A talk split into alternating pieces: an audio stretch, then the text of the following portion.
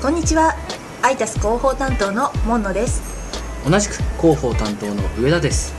えー今回から始まりましたアイタスのポッドキャスト配信なんですが初回ということで、えー試験的に配信していきたいと思います。よろしくお願いします。よろしくお願いします。